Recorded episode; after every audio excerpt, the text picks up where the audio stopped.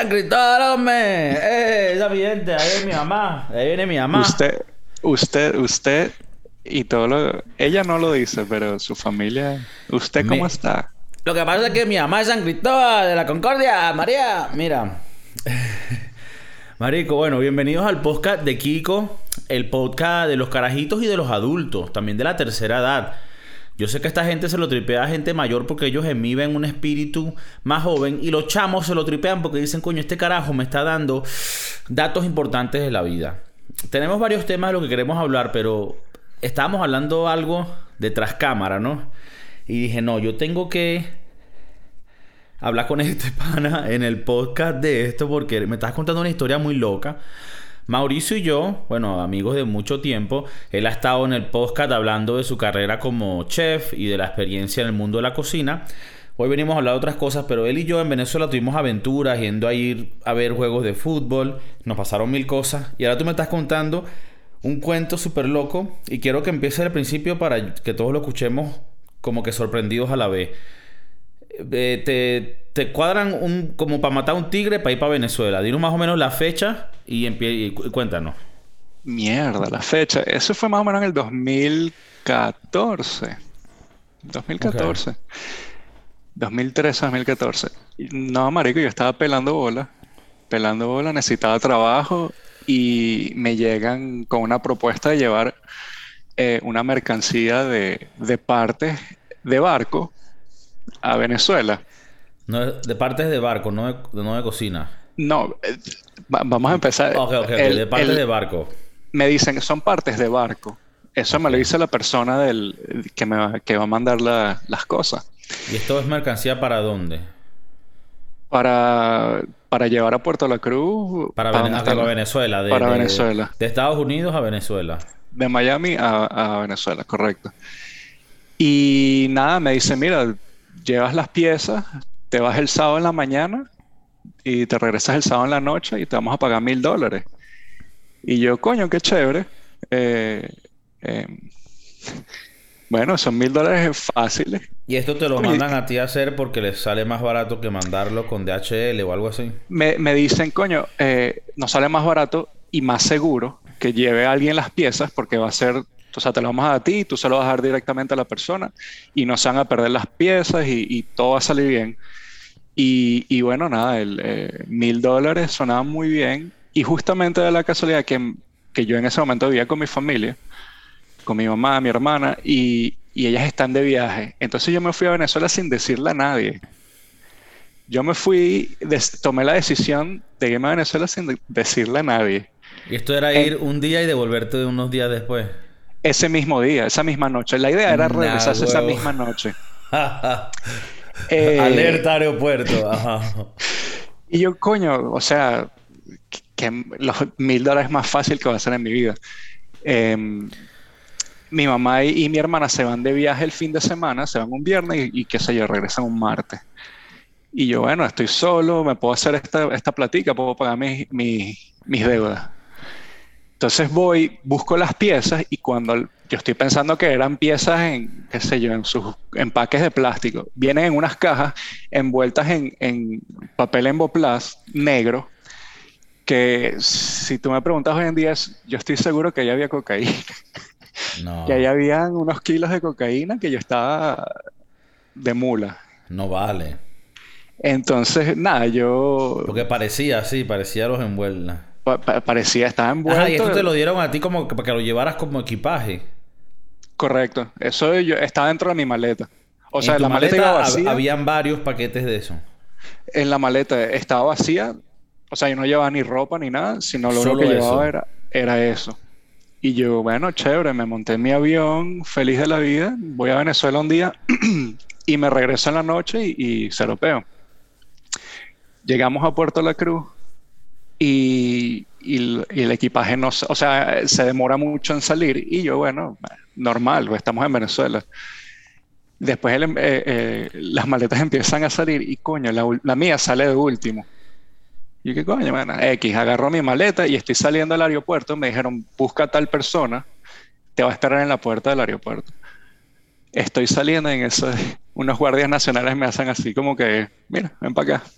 Nah. Y yo ahí me cagué, me cagué. Y yo estaba hecho en los pantalones. Me metieron como un cuartico donde había un tipo con un cigarro, tipo película. Así echado para atrás con un cigarro. Eh, vestido de guardia nacional.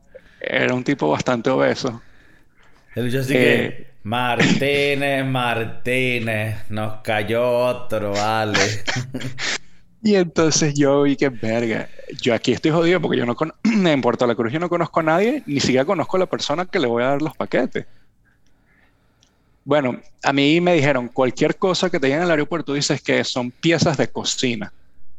No digas que son piezas de barco, sino son piezas de cocina, hornos, qué sé yo. Está bien.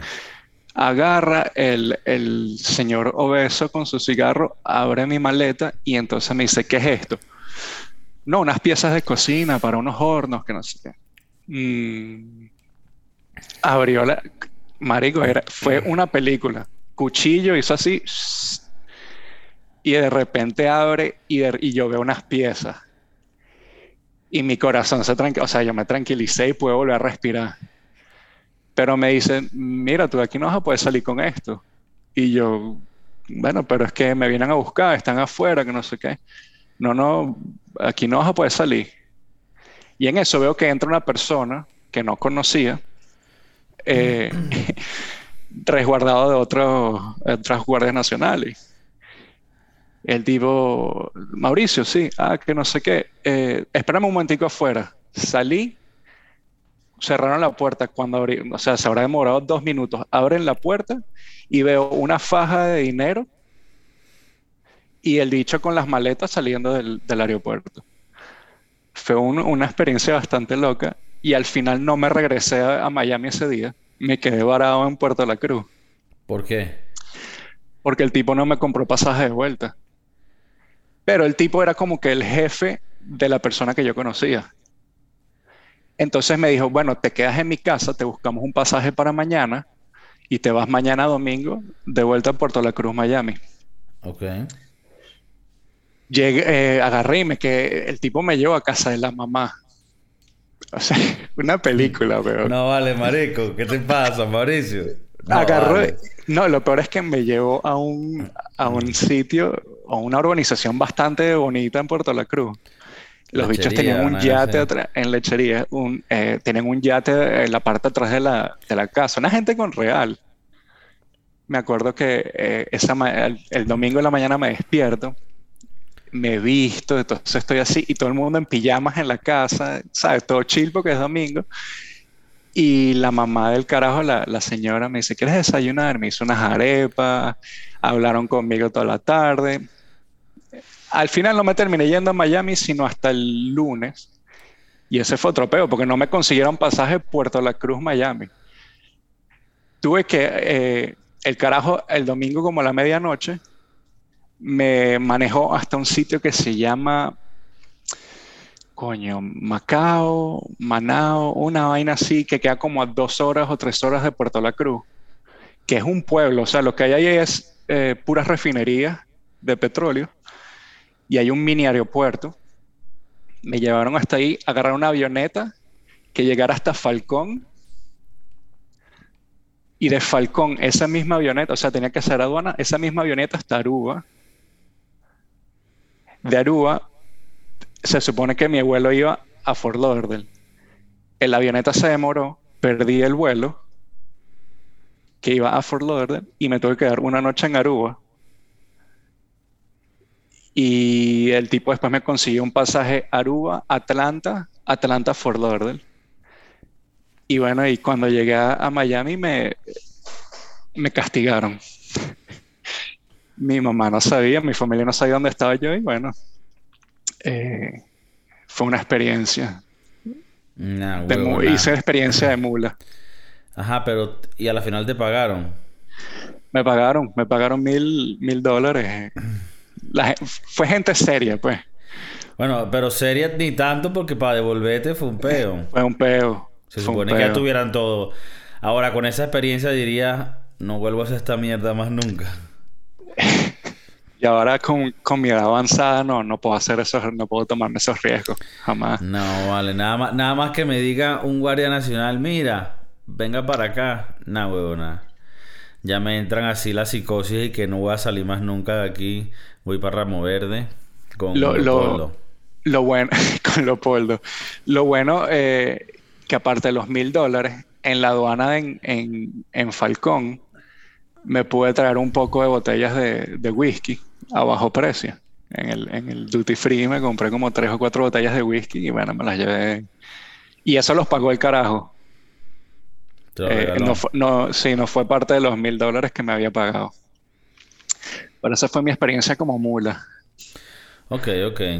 Verga, qué loco, bro. Loco, loco. Fue rolo de beta. Por lo Rolo de beta. Sí. Bueno, y esto es, esto entra ahorita en, en, bueno, los temas de hoy.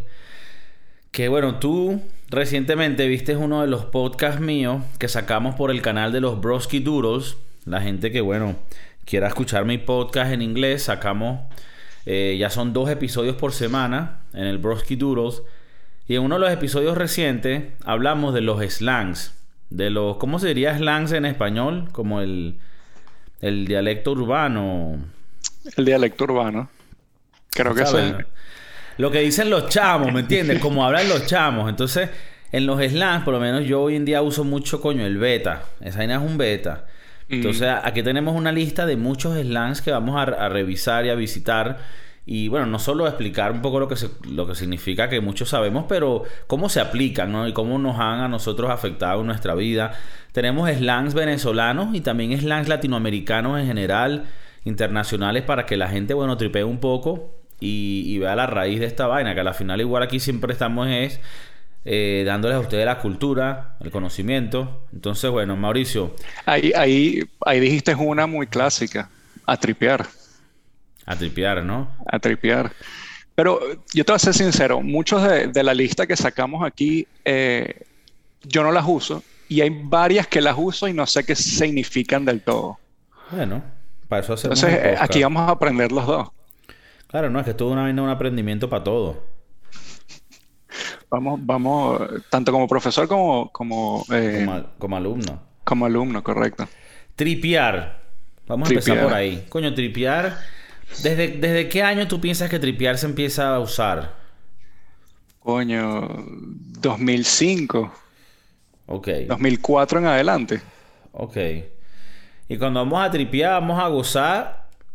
Y esto toca un poco el tema que hablaste eh, tras bastidores, de que mucha de la jerga que se usa en Latinoamérica, por lo menos en Venezuela, es palabras en inglés que las, las usamos a nuestra manera. Entonces, trip, tripear es de trip, Tripear, ¿no? correcto. Bueno, y también se puede usar para el término de, de cuando estás en un trip de, de- de marihuana o de algún tipo de droga. Eh, estoy tripeando, estoy mal tripeando, que la estás pasando chimbo, la estás pasando mal. Claro. Y el maltripeo es una vaina muy conocida en Venezuela. O sea, cuando estás... eh, coño, qué maltripeo, brother. ¿Me entiendes? Qué mal tripeo. Eh, la- no la estás pasando bien. Cuando, cuando dices estoy mal tripeando, no, no la estás pasando bien. Te tienes que ir. Cuando estás tripeando es que la vaina está bien. Está chévere, está, está, Vamos está a quedarnos un ratico más hasta que alguien empiece a maltripear, que ahí sí nos vamos. Correcto.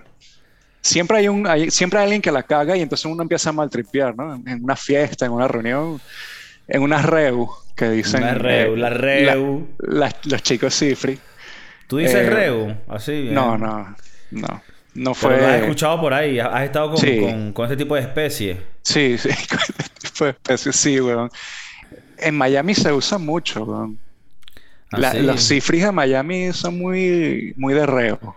Ah, son muy de reu. Vamos a la reo, vamos a hacer una reo. Verga. Para que tengas a la casa y unas birras y Y una reu. una reo. Esa, esa no es de mis favoritas. Y ya que estás en el tema del, del, eh, de que agarramos estas palabras en inglés y las usamos en nuestro, en nuestro día a día, eh, eh, bro, bro, creo Bro. que es una de esas, es una clásica, pero que de esas clásicas que nunca mueren. Sí, Es una, a, eh, a mí hoy en día es una de mis favoritas.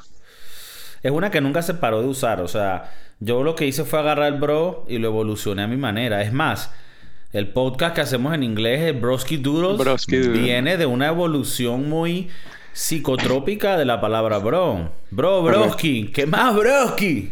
Broski. Broski es la, la más nueva que he escuchado. Pero bueno, esa viene de los durres, por si la Claro. gente está por ahí hablando paja de que dónde viene broski. De los broski durres, mamá huevo.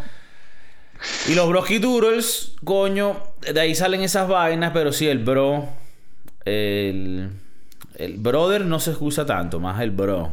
Yo creo que brother es más de nuestros papás. Claro. Como que, ¿qué pasó, brother? Claro, claro. O sea, como que- bro- brother era como el pana de los papás de uno que fumaba marihuana y ese era el bicho como raro. Él, él hablaba así, mira, brother, ¿cuándo, vamos, ¿cuándo nos vamos para Cuyagua, brother? Pero uno tal vez no usa el brother. No, no. Coño, yo creo que de vez en cuando a mí se me sale un brother. No sé si estoy muy, muy Ya por estoy la edad. Sí. Cuando No te empiezan a salir muchos brother, ya estás llegando a la edad. Bro, pero también a veces uno se siente ridículo diciendo un bro. ¿No ¿Tú te pasa a veces que te sientes me- porque tú dices, verga, ya yo no tengo edad para decir, hey, bro? Coño, yo creo que yo voy a tener 70 años y voy a decir bro, weón. Yo, yo creo que queda en... Hmm. Ese se va a quedar conmigo. La, la que se me ha pegado aquí en, en California es bra. Bra. Bra. What Ok, up, bra? Que, es más así, bastante, mari- más mariqueado. bastante surfista californiano. O sea, como Let's que no tengo ni la weights, energía, bro, de que estoy tan high que bra. Bra. Correcto. Ok, ok.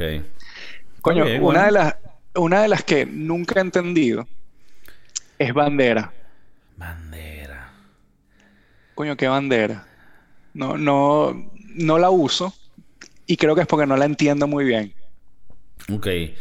A ver, ban- yo no tampoco te podemos estudiar ahorita el origen, pero bandera en Venezuela, cuando alguien dice no vaina, esa vaina es bandera, es que es chimbo, ¿no? Es que es malo, es que es negativo. Ah, malo. Claro. Ok, ok. Yo pensaba que era al revés, algo bueno. No, no, algo bandera es algo chimbo. Ya. Cuando alguien hace algo burda chimbo, nah, bueno, es bandera, marico. Te dejaron, te dejaron morir así, que bandera. ¿Qué bandera? Ya. Ya, coño. Ahora, sabiendo eso, ahora tampoco te sé decir cuál sería la lógica detrás de, de ese dicho, ¿no? De esa palabra. No sabemos de dónde salió. No, Yo no. yo no sé, no sé por qué bandera sería algo malo. Pero bueno, Mm. El, eh, igual con cabilla, pero yo entiendo que cabilla es como que una vaina chévere, una vaina dura. no, yo creo que ca- cabilla significa algo, coño, marico, eso está difícil. Y yo creo que viene Mm. de cabilla que es dura. La cabilla es dura. Y tú dices, marico, eso no, eso está, eso está duro, Eso eso, está cabilla. cabilla. Ya, ya, ¿Ves? Coño, papá. Los libros no muerden, hermano. Esta, esa, esa la he usado, pero con, con ese, como te digo, esas que no, no sabes bien el si está bien, si está mal, si es bueno, si es malo. No, no, es bueno revisar con un cuate, con un pan, un amigo. Y revisar estas vainas para uno estar claro en el mundo de los chavales, coño, qué decir correcto. No entres tú a un lugar y digas, a ver, eso está cabilla y la gente no lo entendió porque lo está diciendo mal. Yo, lo que pasa es que aquí en San Francisco muy, tengo muy pocos venezolanos con los que hablar, pero yo me he tenido que adaptar al léxico callejero mexicano. Ok, Mucho de qué onda, ¿qué onda? no mames, no mames, mames. güey. Esas son, por lo menos en el restaurante, son eh, unas que se usan bastante. Y siento yo que es- eh, tengo que adaptarme yo a ellos en vez de ellos a mí. Claro. Yo digo mucho coño y mamá huevo y ellos no me entienden. Entonces yo a veces digo verga, mamá huevo y ellos piensan que literalmente es mamar huevo. Pero, pero no, eh, para mí es como pero que... huevo para ellos tampoco es pene. Entonces, Pero ellos se lo toman a mal. Me he dado Ah, ¿sí? cuenta que en el restaurante, cuando digo mamá huevo, es como que yo no mamo huevo, bro, o güey. Es como que se, se lo toman, se lo mm, toman raro. Entonces sí. tengo que yo adaptarme a ellos y decirles, no mames, güey, eh, eh, a la verga, o eh, eh, está bien verga. Es una vaina que dicen también ellos, pero muy parecido a lo que usamos nosotros. Yo por lo menos cuando trabajé en cocinas, en unas salvadoreñas, había los salvadoreños muchos están en las cocinas, yo a esos bichos les, bueno, tú conoces las pizzerías que trabajamos en sus tiempos y tal, yo les tiraba unos bichos duros y esos bichos les gustaban, marico. No sé si los mexicanos en San Francisco son más sensibles, pero en general el mexicano también tripea y jode. Ah, no, sí, sí. Eh, cuando le digo coño a la madre, se cagan de la risa. Tú sabes que yo vi una serie recientemente que tiene cosas que rescatar, no es mala, pero sí se le ve la forzada eh, naturalidad de querer hacer la woke y vaina. Pero bueno, hay cosas salvables. Se llama Gentified. Gentified. Está en, en Netflix. Y entonces tiene que ver como que con una familia mexicana que tiene un restaurante de tacos en California.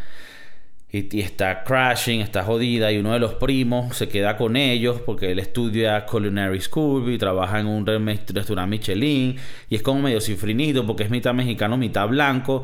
Entonces los otros primos lo joden por ser blanco porque no es puro mexicano, sino que es blanco marico. Porque tú sabes que cuando, si tú eres blanco, se te puede decir lo que sea. Eres un maldito hijo de puta porque eres blanco. Entonces, en la cocina donde él trabaja de Michelin todos los otros, los carajos que trabajan ahí son latinos completamente, mexicanos, salvadoreños, y uno es venezolano. Que por cierto, es un, comediante que tú seguro lo has visto, está en el circuito de esta gente. Y me, me recordó mucho a ti porque me pareció gracioso cuando ellos están hablando, hacen medio chiste de lo que dice el venezolano y lo que dice el otro. Entonces, el que es blanquito le dice, pero ¿por qué ustedes se ríen lo que él dice si él ni siquiera es mexicano, él es venezolano? Sí, pero es la misma vaina. Y entonces el venezolano sale y le dice, sí, porque no joda, tú eres gafo, huevón, vainas así. Y el mexicano se ríe. Entonces yo digo en mi mente, coño, si será Mauricio en su cocina tripeando con esta gente. Así, igualito, igualito. Eh, eh, no se la creen. pero bueno, creo que uno se tiene que que adaptar a, a sus alrededores, a, una de las cosas que, yo siempre digo como inmigrante es que hay, hay, un tema muy no quiero entrar esto tan en, tan fuerte pero hay un tema de la inmigración cuando la gente cuando ciertos grupos de gente llegan a un lugar unos se aíslan y hacen un gueto de su propia gente nada más y no se integran nosotros estamos acostumbrados de carajito donde llegamos, nos integramos, no pierdes tu cultura ni quién eres tú, pero estás abierto al lugar donde vives ahora porque por algo te mudaste ahí.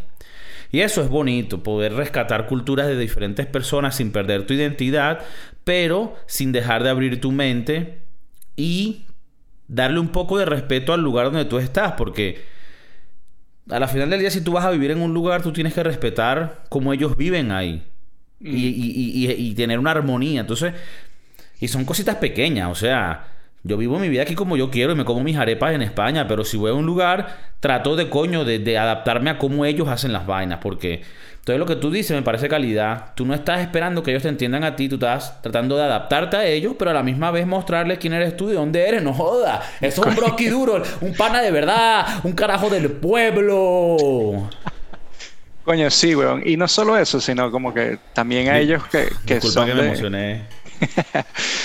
eh, también ellos, weón, que vienen de una situación difícil de, de, su país. O sea, no solamente son mexicanos, sino centroamericanos. Y, y, y, coño, y a veces, por ejemplo, el domingo me tocó hacer comida para la familia. Y yo siempre trato de cocinar algo mexicano. O sea, tacos, burritos, sopa mexicana, unas vainas así. Porque también siento que ellos lo extrañan y, quieren que nosotros seamos parte de esa cultura, que lo entiendo. Entonces, eso me parece cool, me parece chill. Em, me parece cool, me parece chill, ¿no? Ciertos slangs ya. Sí, em, obvio.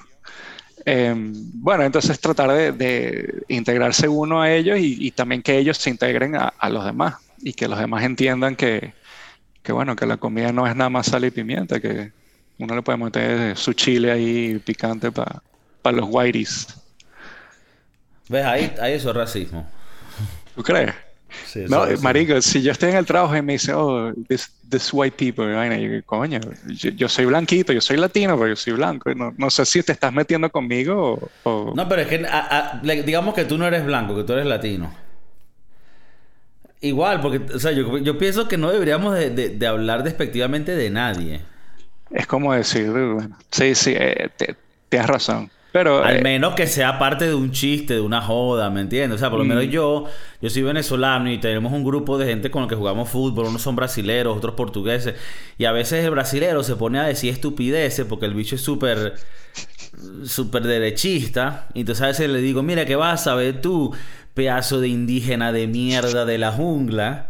¿Verdad? Entonces esas son vainas que yo se las puedo decir porque en el contexto de nosotros, pero en otros contextos está, está mal dicho. Entonces a mí, a mí a veces me da risa, y este no es el tema del, del podcast, pero a veces me da risa lo fácil que le tiran al blanquito con insultos que tú dices, verga, pero ya va, que la idea no es que todos nos respetemos. Exacto, exacto, es, es bastante, es bastante eh, es raro.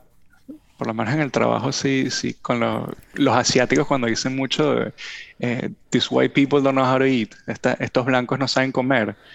Y es como que, verga, que, que fuerte, ¿no? Que, que- o sea, déjalos ser, déjalos vivir. Les gustan vainas de la lata, está bien, ¿no? No, no todos comen igual, pero no tienes que ser despectivo y decirle el blanquito este. Pero bueno. No, uno puede decir esta gente posh o esta gente cifrina que no sabe comer. Porque nunca hay problema de meterte con las clases. Meterte con los ricos siempre está bien. ¿Entiendes? El peor es cuando lo haces por raza, porque es que, eh, ¿entiendes? Cu- ¿Cuántos blancos nosotros no conocimos en, nuestro, en nuestra crianza que vivían vidas de mierda? Y o sea, ¿me entiendes? Eh, bueno, aquí eso no es el punto del podcast, pero creo que es importante mencionarlo. Coño, tú, tú has escuchado el, eh, el, más, el más clásico y más despectivo, ya que estamos hablando de, de, de, ese- de este medio tema. Eh, Caracas, Caracas, lo demás es Monteculebra. Ajá. Tú, tú no eres de Caracas. No. Y, y yo he tenido la fortuna de ir a Valencia y, y sé que no es un monte, pero no es Caracas. Ajá. Tú- o sea, ¿cómo, ¿cómo te sientes al escuchar eso, siendo una persona que no es de Caracas? Bueno, yo soy de Valencia, donde están las naranjas dulces y los hombres complacientes, claro que sí. Eh, bueno, Valencia, a mí, yo tengo, Valencia para mí es sweet and sour, es agridulce. Por un lado, yo sé que Caracas es arrecho y todo, y fue, una, es una, fue una de las metrópolis más arrechas de su- del Suramérica en su tiempo. Y debe ser de pinga nacer eh, y crecer en una ciudad con tantas oportunidades y posibilidades. O sea, eso, eso no lo puedo decir que no. Sin embargo, mi crianza en Valencia fue muy, muy querida, aunque fue corta. A los 10 años yo me fui para Estados Unidos. Sin embargo, cuando yo vuelvo, yo en Valencia la pasé muy de pinga. El do- del 2010 al 2015. En Valencia, Venezuela, tripeamos, tenemos la playa cerca, jodimos. eh, con la gente ahí es, es un poco como que lo conoces todo, es más pequeño. Ahora, Valencia tiene una fama, aparte de haber muchos homosexuales, que en Valencia la gente es muy cifrina, muy pija, muy posh, muy mamagüeva. Muy fresa. Muy fresa. Y yo nunca he sido así. Tú me conoces a mí. Yo no soy así. Yo soy más mamarracho. Entonces, fue, fue, fue gracioso porque tengo muchos amigos, tal vez uno que escuchen, el- que escuchen el podcast, que son panas míos, son panas de pinga, pero son panas que están en la categoría de mis panas medio cifrinitos. ¿Me entiendes? Y les tengo cariño y son mis panas y no, no hay ningún peo. Y entonces ellos me llevaban a ciertos eventos de ese mundo cifrinito. Luego habían otros panas que no eran cifrinos, pero igual vivían el mundo medio farandulero de Venezuela y de, y de Valencia y de salir en Valencia. Eh, y a los que dicen que Caracas, Caracas y demás es Monteculebro, m- mámense un huevo, no conocen el país, pues no conocen un coño de su país. Pero bueno, Caracas es bien de pinga porque es una metrópolis que tiene todo. Pero también Pero- tenía todos los malandros y tenía todo también el tráfico. Y... Pero tienes que decirle a la gente que nos escucha y que nos ve lo que me dijiste en, en el Green Room de cuando hicimos el viaje a, a Puerto Ordaz. Me tienes que, le tienes que decir a la gente cómo te sentiste cuando llegamos a Maturín. ¿De qué? ¿De qué? De que, coño, Caracas, Caracas es más Monteculebra, weón. Bueno, a ver, vamos aquí. A ver, yo soy de Valencia y no quiero poner aquí vainas en ni- diferentes niveles. Pero cuando nosotros fuimos a Maturín, nosotros tuvimos que ir y que... Yo vivía en Venezuela, Mauricio en Estados Unidos, y entonces íbamos a ir a un juego de la vino tinto, ¿verdad? Porque bueno, que vaina más, bon- más bonita que eso, pues. Y bueno, la Vinotinto no ganó. Super nacionalista nosotros, super proud. Sí, y bueno, el avión que nos íbamos a montar ya lo habían sobrevendido. Nos mandaron en otro avión que no iba a Puerto Ordaz, sino a Maturín. Pero llegaba a Maturín a las 3 de la mañana. En Maturín tuvimos que agarrar un taxi de un loco que nos llevó del aeropuerto a Puerto Ordaz. Casi nos matan. Y bueno, cuando yo fui en ese viaje, lo que Mauricio quiere que yo diga es que ahí tú dices, verga, sí, de verdad que lo demás es Monte y Culebra. Porque hay lugares en Venezuela, muy, mucha parte de Venezuela que es Monte y Culebra. Sí, la verdad que sí. Hasta Puerto Ordaz, y disculpe la gente que sea de allá, que supuestamente es una ciudad, era más como un centro comercial y el resto más nada. Era un gran pueblo. Sí, era un gran pueblo, era como el gran pueblo de Puerto Ordaz. Coño, sí. La verdad es que ese viaje que hicimos me hizo ver que, coño, que que no todo está bien desarrollado, que no está, las autopistas no están bien. La... Falta alcalde, aquí falta, falta revolución. ¿Dónde está aquí alcalde bolivariano? Que alce todo este el pueblo puertordaciano. Sí, marico. Mire, y ahora que seguimos en la vaina, eh, por lo visto, o por lo menos regionalista, en Valencia se usaba mucho el, el eh, ¿cómo es? El, el ¿Tú cómo sabes que la Guaira está lejos? No, bueno, yo no lo usaba. Es más, si te habla claro, entiendo de dónde viene, pero creo que eso es una vaina que usaban más los papás de uno. Eso es muy de papá.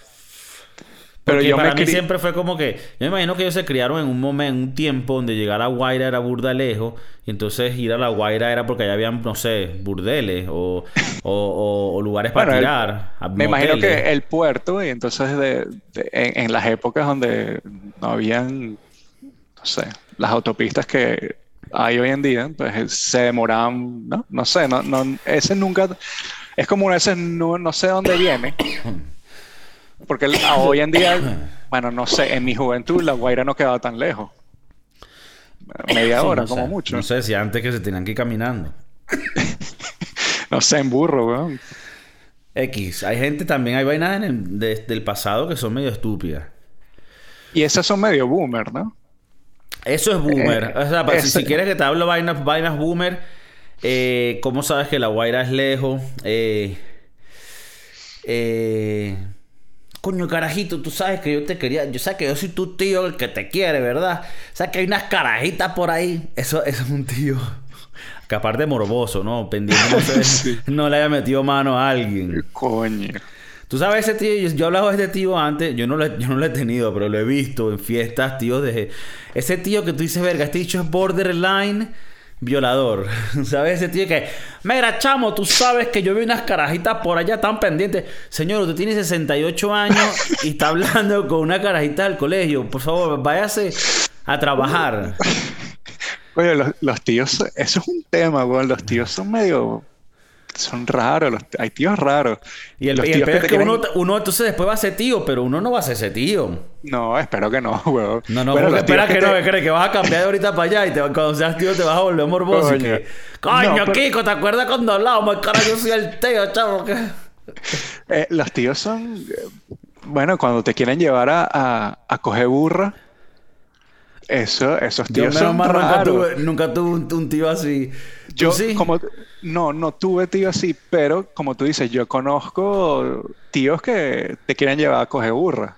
Okay. tíos de amigos, es raro, brother. Mira, por, cierto que para que tú veas, para que tú veas los estratos que hay de clases sociales, tú no tienes que ver con el dinero ni con tu inteligencia ni educación, pero ciertos estratos, o sea, en Venezuela todavía queda, menos mal mi familia no había de esto, pero se escucha muy casualmente gente que se coge las burras en los pueblos. Y eso es parte de tu, de tu crecimiento sexual como muchachito, que me parece a mí una demencia, o sea, una vaina que... Hasta, traumática debe ser, o sea... Tanto como para ti como para la burra. para todo, para todo el mundo y para lo que estás mirando. Mierda, qué loco. No, y lo peor es que cuando se cogen a la burra se lo cogen con audiencia. Hay como que está el tío y hay un poco de gente que está viendo que está cogiendo esa burra, bro. qué, loco. Así qué loco. hay audiencia, o sea, la mira. a las 7 de la tarde en la plaza, el sobrino se va a coger la burra. Yo creo que esas es una vaina que, que pasa en Barinas, en, en, Apure. Bahía, Apure, sí. Eh, en eso- eso es- Maturín. en Maturín. Marico, va a salir la gente de Maturín. Mira, pedazo de mamagüevo. En Maturín no cogemos burra. Mira, marico. Y no tiene nada que ver. O sea, esto no es para menospreciar a nadie. Yo me acuerdo que yo fui una vez a quedarnos en casa de un señor, de amigo de mi papá, en las montañas. Y sabes, a veces cuando tú estás con tu papá y te ma- y él quiere que lo acompañes a una vaina y tú como que verga, qué huevo, pero lo haces por él, weón. Bueno, y el viejo era medio, medio loco, weón. Donde nos íbamos a quedar, vivía una, una casa en una montaña y vaina y cómo está. Y el, un señor mayor, pero loco. Y nos empezaba a contar historias. Porque yo cuando estaba en mi tiempo me llevo más con la borra. y marico, te lo, te lo contaba tan casualmente. yo Y uno no sabe cómo yo- actuar, uno no sabe cómo que yo- responder a yo- eso. yo- yo miraba a mi papá y yo...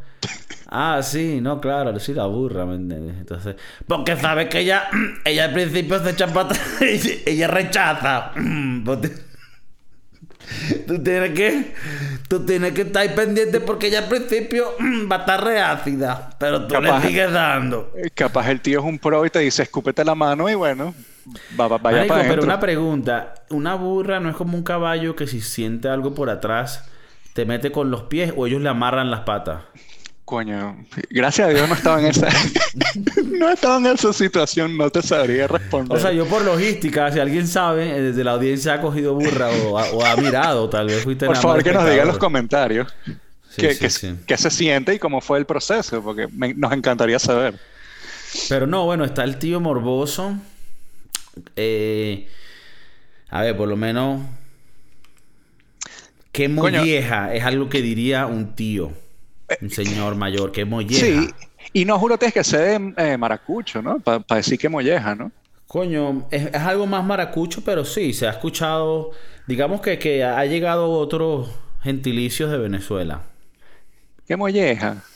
Eh, eh, esa, esa es una. Bueno, mi, mi prima está casada con un maracucho y bueno, eso es lo que, lo que se escucha. Entonces, bueno, eh, Mira, espero que ese no haya cogido burra. Aquí hay uno que es muy. Es, es simple, es simple, pero a mí me encanta. Mira, mamá huevo. Esa es mi favorita. Mamagüevo es mi palabra favorita. Mamá huevo es la mejor palabra, ¿verdad? Para mí también. Para mí es top one. Porque en todo momento de mi vida la uso. Este Bueno, hay- mamá huevo. Hay un chamo con el que trabajo, él es gringo, eh, y, y pasó un tiempo en, en España. whiteys. No, no, es eh, café con leche. Y él, él hizo más o menos el mismo proceso que yo. Él también fue a, a estudiar en España. Y me dice, cuando empezamos a trabajar juntos, me pregunta de dónde eres y me dice, coño, eh, yo allá en España conocí a varios venezolanos y una de las pocas palabras que me acuerdo es mamagüevo. Y entonces ahora él y yo tenemos una conexión donde yo le digo mamagüevo y él sabe de lo que estoy hablando, aunque sea gringo. Claro. Él sabe y me entiende. Le digo, este mamagüevo ya sabe que, que estoy hablando Dice, de él. My dog, I feel you. Da Sí, eh, huevo. Y lo peor es que el carajo lo dice y lo dice chévere, lo dice tranquilo y... lo, eh, con el flow, pues. con el flow. Un no le venezolano más. mamá huevo, no le sale este No, mamá huevo. Este mamagüevo. Sí, y sí, esa, o sea, y ese y esa abreviación ahí de no este mamá bueno, este mamá huevo. Esas prácticas si estás manejando y el de al frente hace una mamá huevo. Sí. Bueno, y, y, y entre esas, mi nueva favorita, que es vieja, es cabeza de huevo. Coño, Porque ¿sabes eso- que Ca- Cabeza Huevo es una de nuestros papás que está haciendo un medio retro comeback? ¿Tú crees? Bueno, porque creo que tú y, otra gente poco a poco, porque yo esa también la estoy sintiendo ahorita, no sé, no sé si por mi edad, porque tal vez yo me estoy volviendo un tío. No sé si por mi... no, sin coger las burras, ¿no? Yo no sé si ya a mi edad, pero yo sí siento que el cabeza huevo puede hacer un comeback porque se siente como más poderoso, porque es la cabeza del huevo. Yo la digo mucho porque siento que aquí no me la van a... a- al menos que sea venezolano, no van a saber qué es. Y yo digo, este cabeza de huevo es- Y entonces nadie sabe que los estoy insultando. Y, y, y bueno, y, y es una de mis favoritas hoy en día. Esa y mamagüevo son... Está en mi top 2. Sí, sí. Bueno, mamá huevo es muy clásica. Mamá huevo es, es de mis favoritas. Esa, esa sí. Mira, eso fue tremendo beta, bro. Esa es nueva. Tú no la usas mucho. Yo no la uso mucho. Pero yo he escuchado que, que la persona que más la usa eres tú. Yo. Y imagínate. eh, que, que yo conozca el, el beta, tú eres una de, las de las personas que más lo Mm. usa. Beta no, no, no va conmigo, pero sé lo que significa. Ok. Y, y siento que esa es una de, las, de esas palabras nuevas que, que coño, que están en la calle, que usan los, los jóvenes de hoy en día. Los, los chavalillos, claro que sí. El beta. Bueno, eh, chaval, ahora que estás en España, chaval, me cago en la leche. Ah, bueno, yo, tengo, sí. yo, tengo una, yo tengo una pequeña historia, si me dejas contarla, cuando fui a, a estudiar a España. Pues cuéntela, tío. Hostia, cuéntela, vamos, chaval. Yo fui a San Sebastián. Coño, eh, cuando fui y pasé mi tiempo en San Sebastián, en el País Vasco, trabajé en un, en un restaurante que, bueno, ellos son gente muy grosera. Pero Y por el, mí- por el mundo, por ser de ahí. Yo creo que sí, que por, por ser vascos son, dicen unas groserías que son bastante fuertes. Eh, mis primeros días ahí, eh, ellos me di cuenta que usaban mucho el hostia puta y el me cago en Dios. Y eso me pareció fuerte, aunque yo no soy una persona religiosa, el me cago en Dios me pareció muy fuerte. Pero después de pasar seis meses ahí, se te pega. Y, bueno, me acuerdo que ya de regreso a Madrid, a, a tu casa, a tu pequeño humble abode, eh, venía yo en el tren del aeropuerto y yo venía con un, par de maletas nada más. y, y yo venía como que estresado porque coño, Kiko me está esperando y, y, coño, no me gusta hacerlo esperar, el peo y el poco de maletas que traía yo. Y estoy en el tren y, y dejo las maletas paradas y el tren se para y la maleta más grande cae. Y me digo, me cago en Dios. Y cuando hago así hay dos monjitas al lado. ¡Ah! Las, las, las dos señoras se me quedaron viendo así como que, coño, esperemos que no seas de aquí para que la- las señoras se sintieron bastante ofendidas con el me cago en Dios. ¿Crees que ese es más de allá arriba? Coño, yo lo he escuchado más allá arriba, pero siempre se cagan en alguien, ¿no? Se me cago en tus muertos, me cago en la leche, me cago en... no sé. Sí, aquí por lo menos hay varios que son raros, por lo menos ir a tomar por el culo. Yo a tomar por el culo es bastante raro. A tomar por culo, nunca entendí. Uno toma por el culo. No, no sé. Y que, Los españoles y son mi- raros. Y que mi venganza contra ti es que te voy a echar agua por el culo.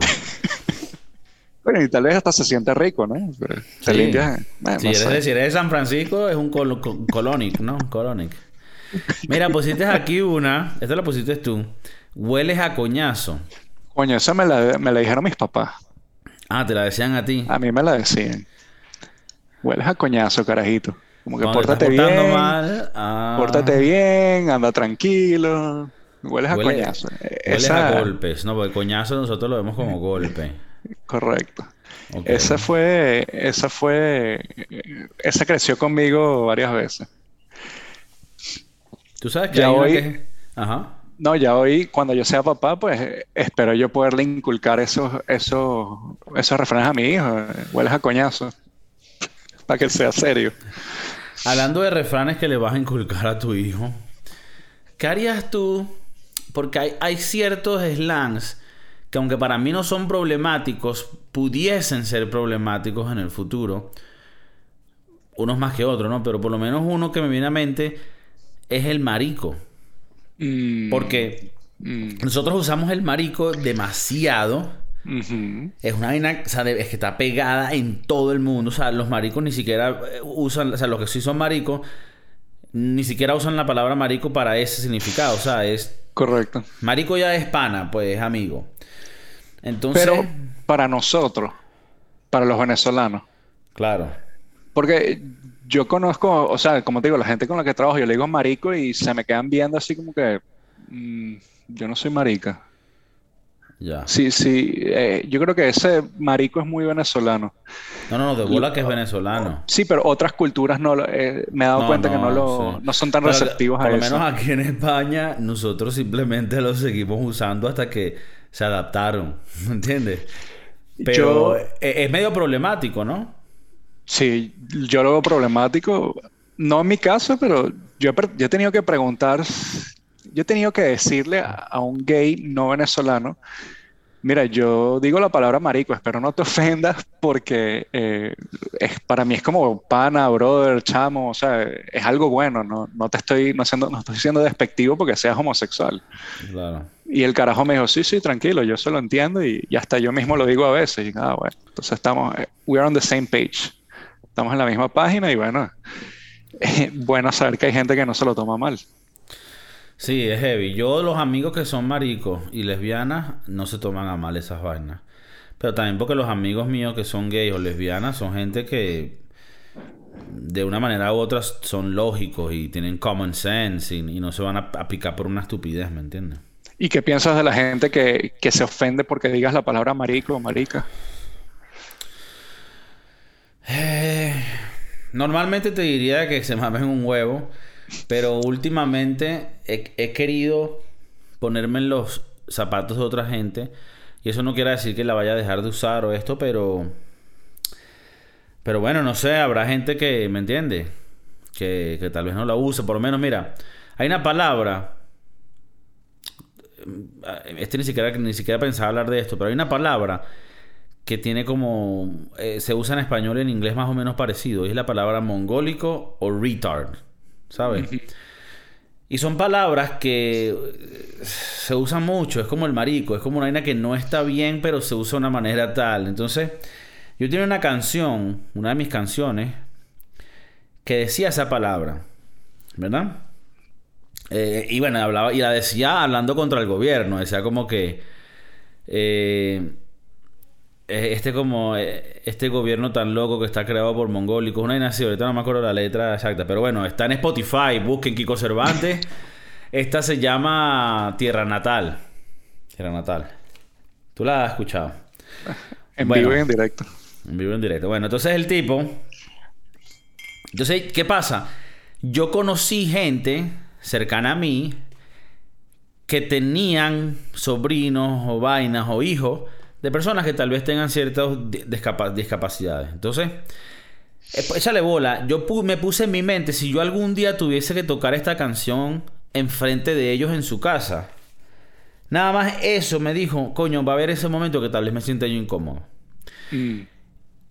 Pero entonces ve, el- entonces cambié la eh, esa palabra de la canción y antes que saliese el disco, le cambié esa, esa parte para que no dijera mongólico, sino que en, en vez dijera estúpido. Está bien. Entonces, ¿qué, pa- entonces, ¿qué pasa? Lo que quiero decir con eso es, esto es cosa que de verdad no he compartido antes. En mi día a día todavía digo esas palabras y tal. Y quién sabe si algún día las dejaré de usar, pero ahorita las, las, las sigo usando.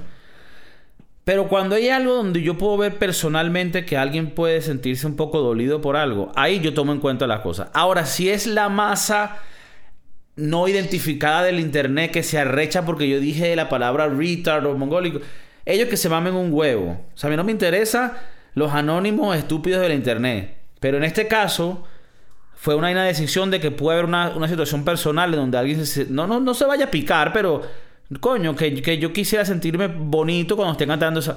Entonces, bueno, para decirte una anécdota de algo, de que. Pero es otra palabra que coño, que es también es delicada en estos tiempos y que eh, yo creo que vale la pena debatir de, coño, la seguimos usando, ¿no? Yo siento que, que sí deberíamos, pero bueno, no sé. Al final todo es subjetivo, ¿no? Es como, no sé. A mí, a mí me pasó en el trabajo también, eh, pero más tipo, le dije a alguien, I feel like a reader, me siento mongólico. Y el carajo me dijo, eh, I don't feel comfortable, you, know, que no, no me siento cómodo que tú, tú uses esa palabra. Y que, mm, tuve ahí como que un choque y dije, bueno, Claro, porque bien. yo en ese momento, cuando él me dice eso, lo que primero que se me viene a la mente a decir es, ah, es que tú eres mongólico.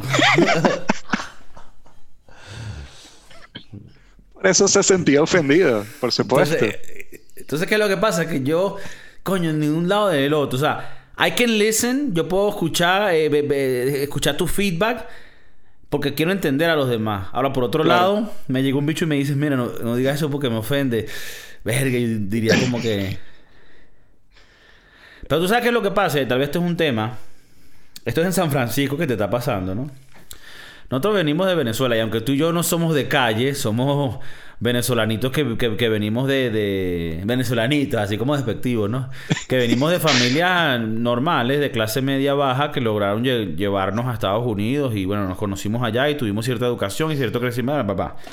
Aparte de la educación que tuvimos en Venezuela, que para el que se podía costearla era buena. Entonces, Venga, ¿dónde iba con todo esto? Ajá. Y nosotros con todo y eso sabemos lo que es la mierda y la miseria porque la hemos visto. Venezuela. De una manera u otra hemos sufrido los problemas de, esa miseria, de lo que es la emigración, de lo que es ir a otro país, adaptarte a mil vainas. Entonces cuando alguien me dice, no, que a mí me ofende que digan la palabra mongólico o retarded, yo puedo sentir como, marico, voy a buscar problemas de verdad. Correcto. Pero, por otro lado, te digo que se me vino en mente esa posibilidad de yo estar en una reunión más familiar y que esté tocando una canción y diga esa palabra y hay una persona ahí a la que yo le estime que tenga tal vez un familiar con problemas, o no problemas, pero con ciertas discapacidades, etcétera, y que eso cause el más mínimo sentimiento negativo, porque a mí me, me gustaría poder transmitir esa vaina bonita y no... Pero, pero ya, ¿me entiendes? O sea, viéndolo de ese enfoque. Si es un huevón que lo que quieren es virtual signal y hacerse ver como los buenos y los héroes, pero en realidad no le está afectando un coño, mámate un huevo. Mámate un huevo, esa, esa es buena.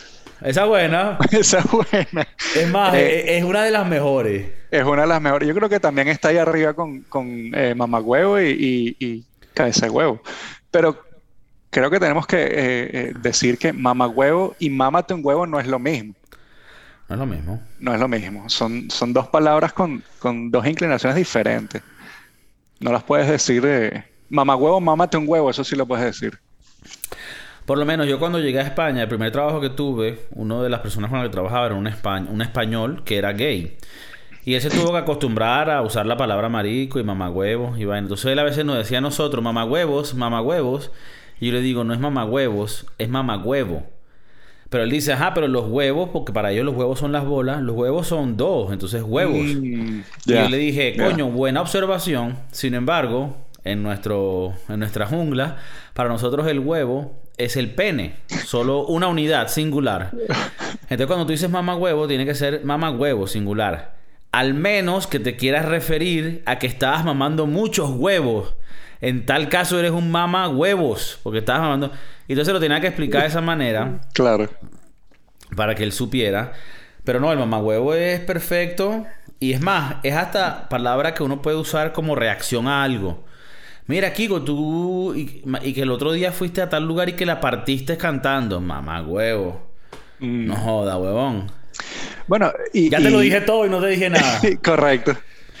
Y de, de mamá huevo, han salido como que varios, eh, varias opciones o varias formas de decir eh, eh, la misma palabra, ¿no? Porque una de ellas es merhuevo.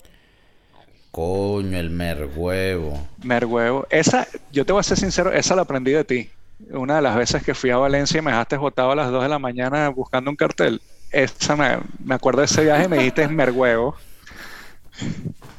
Coño, es que claro, Después viene la parte de agarrar estas palabras y algunas son malandrizadas. Mm. Mamame el huevo, pero malandrizada merhuevo.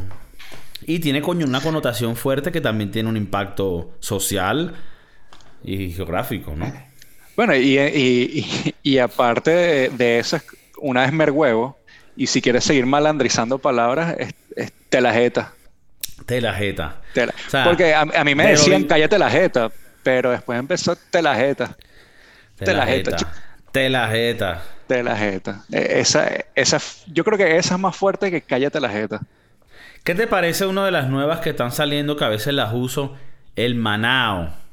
Manao. Esa al principio no la entendía y ya después es, como hermano, ¿no? Una forma de decir hermano. Manao. Esa, esa me tomó un, Tal vez por mi avanzada edad me tomó un momento ahí descifrar, pero... Sí Coño, Manao está bien. No siento que la puedo usar aquí. Tal vez si Ok. regreso a- al terruño, pero no, eh, no está en mi léxico del día a día. Coño, el manao me gusta porque te da un toquecito de, de marginal, pero, pero también un toquecito de hermandad. Manao. Es como un, es como un marginal con clase. Es como un marginal que, que cogió reales ahorita y está intentando, ¿entiendes? Subir los peldaños de la sociedad. Coño, Manao, eh, sí, sí. Pide carne buena, pero la pide cocinada completa. Well done. Well done y pide, y pide por la light. Tierra Hugo, entonces. Pero que quiere, quiere progresar. Marico, y de pana que te, te- te- estos podcasts me van a decir que soy clasista. Porque necesitamos, necesitamos es gente del pueblo. Mamá huevo, yo soy del pueblo. Casi Somos toda mi pueblo, vida ¿no? he sido pobre y pelando bola. Yo soy del pueblo, revolucionario bonito, bonito, bolivariano. Coño, se puede decir que uno es del pueblo aunque vive en San Francisco. Eh, sí, a ver, a ver, es de un pueblo mucho más privi- privilegiado. Privilegiado. Pero estoy en la clase media baja de aquí. Sí, o sea, eres en Venezuela eres un oligarca, pero Correcto. en San Francisco dentro de lo que tú estás, tú eres pueblo. Coño, sí. O sea, porque tú no estás en las Hollywood Hills ni nada de eso. No, no, no. no. Pero tampoco estás en Oakland. Coño, no. Te no. cogen, te cogerían. Si estás descuidado, sí. Tal vez Te ahí cogen cogen. burra. Tal vez ese es el apure de, de California. claro, en la pura de California por ahí por Oakland. Una vaina así, Coño, no sé. qué fuerte. No conozco Qué los fuerte. barrios por ahí, por ahí. Es fuerte, pero bueno, fuerte. pero bueno, vamos a estar claros. Creo que lo de la coge- cogedera de burra no, no es solo, bueno, sabemos que en Latinoamérica, en Colombia se conoce bastante. Sí, sí. Pero también si subimos arriba, los, los rancheros de Estados Unidos no se cogen las burras también.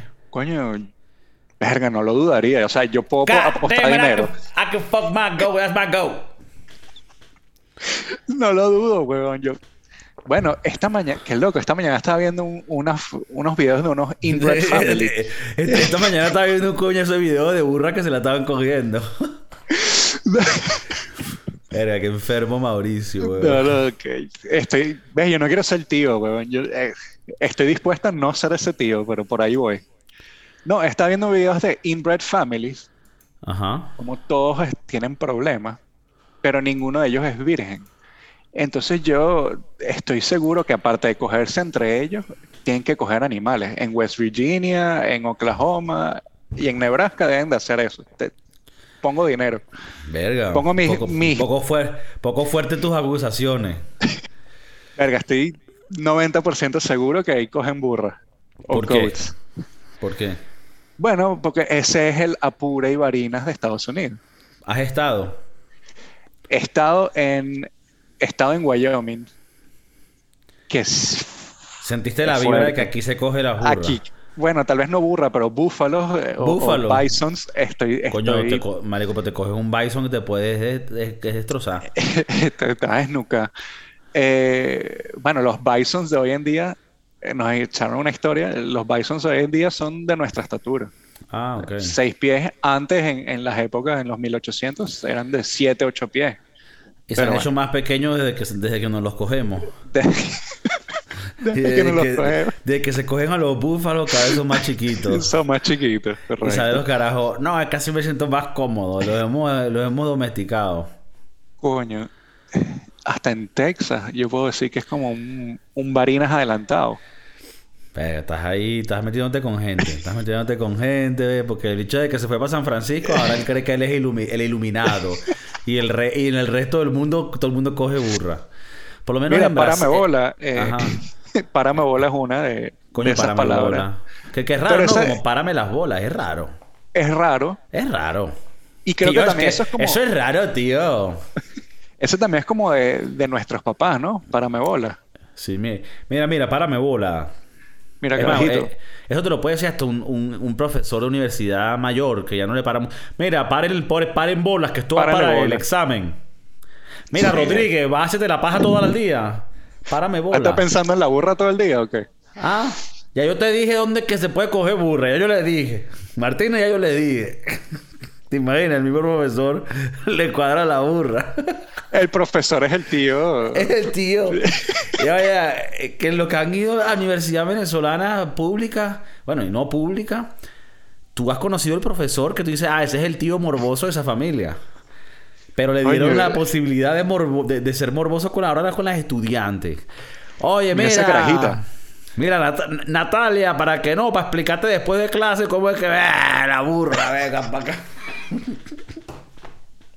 El tío maldito. Marico. El tío maldito, weón. Ah. Ay, marico, cómo me he reído, weón. Marico, menos mal a nosotros, bueno, yo no sé tú, pero que, o que yo no me acuerde que un tío me haya metido mano, una vaina. Gracias a Dios mis tíos han sido decentes, weón. Sí, de pana, he tenido buenos Pero- tíos, marico. Pero sí, sí he escuchado de algún tío, verga, pero esa carajita está como para ti. Y es como que, tío, tiene 16 años, yo tengo 16 años, ¿tú qué haces viendo la carajita? O sea, es- es- volvemos al tema sí, donde sí, el, tío es bastante... Sí, bueno, hay, hay un spectrum, ¿no? Hay tíos que, que no son, coño, como quien dice oficialmente, un depredador sexual, pero, pero están los bordes, ¿no? Dice, lanza comentarios. Coño, esa carajita cada vez crece más rápido, ¿verdad, González?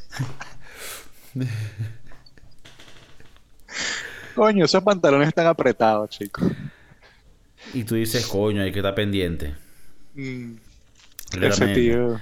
Mira, aquí, aquí nos quedan uno, una que pusiste aquí, un huevo pelado. Un huevo pelado, tú eres un huevo pelado. Ah, que alguien que es bueno en algo. Uno, un- algo que es bueno en algo. Ese es raro, ¿no? O sea, eres un pene pelado. Pelado. O sea, ¿qué, qué significa esto? Si un huevo bien parado. Medio raro, ¿no? Coño, ese, ese es de estos raros, pero esos que se usan. Se usan todavía. Yo lo uso. Coño, ese chef es un huevo pelado. O mi jefa es una hueva pelada. Yo uso mucho tal vez porque, porque aquí se entiende más. Tú sabes que nosotros siempre mantenemos nuestro acento venezolano porque no, no, no nos dejamos doblegar por los lugares que vayamos. Aunque absorbemos la cultura, no, no dejamos de ser quienes somos. Pero yo por lo menos he empezado a usar mucho el monstruo. Marico, es Monstruo. demasiado monstruo ese mamagüevo. Monstruo. Sí, eso también lo uso yo, bastante. Pero ese es el peo, que, que lo uso con mi novia, porque en la el- los, los del trabajo no me entienden. Entonces, en, en Miami, eh, los, los cubanos que trabajaban conmigo decían, en vez de un monstruo es un caballo. Ese, lo que pasa es que eh, eh, ese personaje es un caballo, Un caballo, chico. Ese personaje es un caballo, te lo digo yo que lo conozco desde que éramos así, así que aquí íbamos para Camagüey, que fuimos para Camagüey, agarramos una lancha y venimos para acá. Un cingao. Es un cingao. Es un Es, es un canepueco. A mí me encantan las palabras de los cubanos. Los cubanos, hacer, esa es una clásica. Hacer porque, tú, porque toda esa gente lo que son uno come mierda. Son uno come come mierda. Ellos lo que hacen es comer mierda. Coño, y estando en Miami, uno se tenía que aprender esas palabras, ¿no? Claro, llámame para atrás. Tú me puedes llamar para atrás. Porque El ellos agarran la pa' atrás. palabra, ellos agarran la palabra en inglés y la traducen en español. Entonces, call me back, eh, llame para atrás. Para Llámame para atrás. Ese- eso me parece terrible. Eso sí es muy, disculpen mis amigos cubanos, eso sí es un poco. Eso es lo que llamamos en Venezuela, un poquito marginal. Eso es marginal. ¿Sabes quién hace eso también? Los puertorriqueños. Porque ellos hacen, puertorriqueños. hacen mucho el spanglish. Pero bueno, a ver. ¿Qué marginalismo hay en todas las culturas? Y también hay gente que, que llevan la cultura mucho más decente. O sea, esto no es una vaina que solo Claro. exista en Cuba o en Puerto Rico. O sea, está el, el- el- el- gentilicio más urbano y más humilde y de menos educación. Y bueno, y está ahí, después está todo el espectrum entero, ¿no? Correcto. Uno tiene, que, uno tiene que aclararse un poco para que después no salga la gente. Pero no aclares que ocurrece. Si no, aclara que oscurece. Mira, el, el- no, viniendo de Miami y creciendo entre, entre gente de muchos sitios de, de Latinoamérica, y, y más tú y yo que, que tuvimos muchos amigos colombianos, uno se adapta y, y entiende, se pone a entender esas palabras que, que dicen ellos, esos slangs que dicen ellos. Pues, El gonorrea es una palabra fuerte, para, para mi gusto una palabra fuerte, pero es muy Sí. como mamagüevo para ellos. O sea, es, es- es una palabra fuerte, pero eh, para ellos es cualquier cosa. Exacto. El gonorrea, porque el gonorrea es una enfermedad venérea. Sí. y para ellos es como un mamagüevo. Correcto. Y yo me acuerdo que cuando yo tenía 11, 12 años, nuestros panas colombianos nos decían gonorreas y yo me quedaba impactado. Sí, sí, me quedaba impactado. Virgen. Es que ustedes son educados. ¿Qué pasa aquí? un gonorrea, verga. A ver, que, otros de esos colombianos, sí, tuvimos muchos amigos colombianos, no tenemos todavía. Eh, María, que escuchan el podcast allá en Miami, en Colombia, eh, María. ¿Qué otra palabra ella? ¿Usted usa qué, para, qué otra palabrita esa usamos nosotros en otro tiempo, Coño, Colombia, verga. El parcerito. El parcero. Parcerito, parcero. Bueno, parcero, chamo, pana. Eh, ese, esa la entendimos al principio, o sea, nos la dijeron, tú eres mi parcero y ya, ya uno sabía que estaba en el clan. Ya. Uno, por lo menos que yo a veces aclaro aquí en el podcast es cuando yo digo, el otro día me pasó esta vaina y estaba rechísimo. Y tengo que decir arrechísimo, pero venezolanamente, que es cuando estoy bravo, furioso, porque en Colombia recho es que usted que está caliente, que quiere coger, que se quiere coger una burra, hombre. En Cartagena cogemos la burra, eh. Entonces es diferente. Pero arrecho también tiene, eh, tiene esas connotaciones positivas y negativas. Coño, eso está rechísimo. Claro, es algo está, bueno. Está arrecho. Está bueno. Pero, verga, estoy arrecho. O estoy arrechísimo. porque estoy muy, muy enfadado. Si en realidad no tiene una lógica a seguir. o sea, no Creo que, si, te lo tengo que, es como esas palabras. Es como, como fuck o coño. Que es como un comodín. Exacto, lo usas para todo. Y es bueno y malo. Y, el contexto le da el significado. ¿Tú, ¿Tú, cómo te sientes cuando escuchas eh, la concha de la lora o la concha de la madre? Concha, no sé. Eh, ¿Viste? Eh, eh, como hablan los argentinos, me parece muy curioso, ¿viste? Porque hablan así, como que son los reyes del mundo, ¿viste? No sé, marico, los argentinos son muy graciosos porque tienen un, un, un, acento muy específico a ellos. Pero me parece muy gracioso y me parece que es muy cantadito. Eh, y yo que tengo amigos ahora, no bastante, porque tampoco quiero tener tantos, pero los amigos argentinos que tengo, casi todos son, no son de la de Buenos Aires, sino de las provincias, lo que llaman ellos las provincias, ya como, como decir en Venezuela el Monte Culebra. Correcto. Y ellos, ellos no hablan así tan mamagüevo. Coño, el, el boludo, eh, pajero también usan bastante. muchas, muchas eh, eh, podemos llegar a la conclusión que muchas de estas palabras son sexuales, ¿no? Bueno, en Argentina el otro día, porque tengo una prima que vive allá, en Argentina ellos tienen todo un tipo de dialecto donde agarran palabras y las, y las voltean. Entonces, por lo menos a la mujer le llaman la, la germo y vainas así. Entonces, ellos tienen una vaina súper loca, weón, sí. Yo sí me di cuenta cuando viví con argentinos que no era el apartamento o el departamento, sino el depto. Ajá, porque es como que la voltean. Y es como que, sí, tratan de hacer las palabras más, más de ellos, ¿verdad? ¿Viste? Porque ellos son mejores que los demás. sí. Mira Messi, el mejor que la... Ese es otro tema. Bueno, se no ha metido goles que llegó allá, ¿no? uno, uno solo, uno solo. El PSG que hace. Mira, bueno, eh, otra palabra. No, no, dime, dime. Eh, coño, los chilenos y los peruanos no usan mucho wea, wea. ¿Qué wea? ¿Qué wea? Una vaina así. Sí, eh, el eh, acento chileno es jodido. Es jodido, es jodido. Yo no los entiendo. Tengo que ponerle letricas abajo para entender.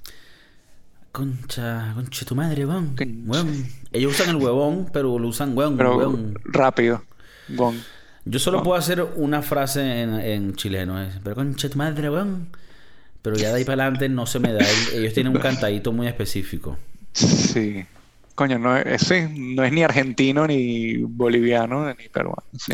¿Tú has escuchado a los, a los paraguayos hablar? Coño, para que sepas que nunca he conocido a uno. En España hay varios y hay un video muy, muy famoso del, del borracho de la arboleda, que es el bicho que dice que saber subir y bajar, y yo volé y él volé de mí. ¿No has visto ese video? No, no lo he escuchado. No, vale. Entonces hay un bicho hablando ahí, es un acento muy específico y después aparentemente carajos de Paraguay. En Paraguay el 60% de las personas, si no me equivoco, son de origen guaraní. ¿eh? Sí, mm. entonces el, español de ellos lo hablan muy mezclado con el guaraní. Mm.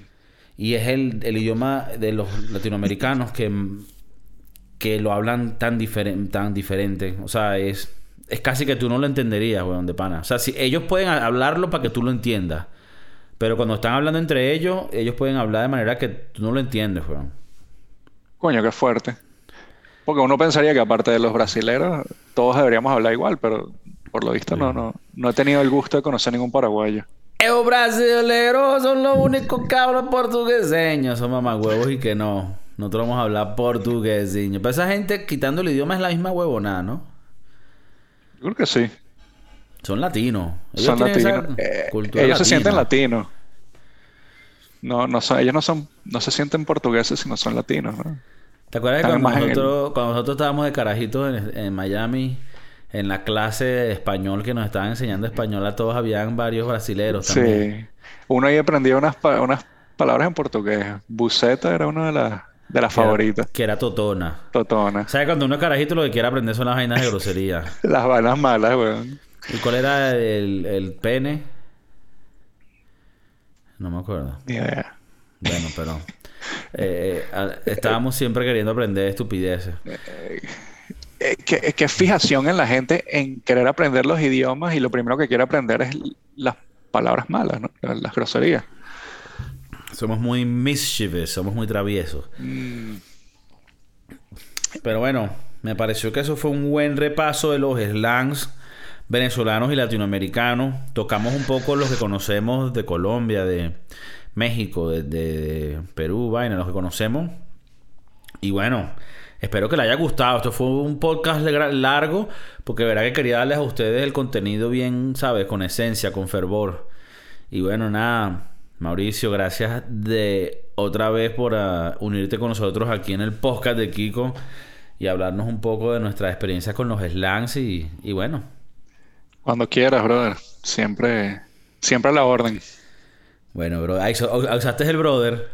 el brother. Eh, es el brother. Sí, siento que esas palabras de papá que nunca se van ahí. Brother, mira, bro. Mira, el brother, lo, noto que lo estamos usando más de mayor cuando queremos hablar con un amigo de, mucho tiempo. Mira, bro, coño, brother, de verdad que te quiero, brother. Sí, sí, sí, brother. De verdad que nos estamos volviendo burda para jugo. Bueno, nada, te quiero, Mau. Cuídense, hermanitos del podcast. Gracias por sintonizar. Compartan la vaina. Subscribe de Team, Bim Bum Pam, follow. Peace. El poca de Kiko, el poca de Kiko.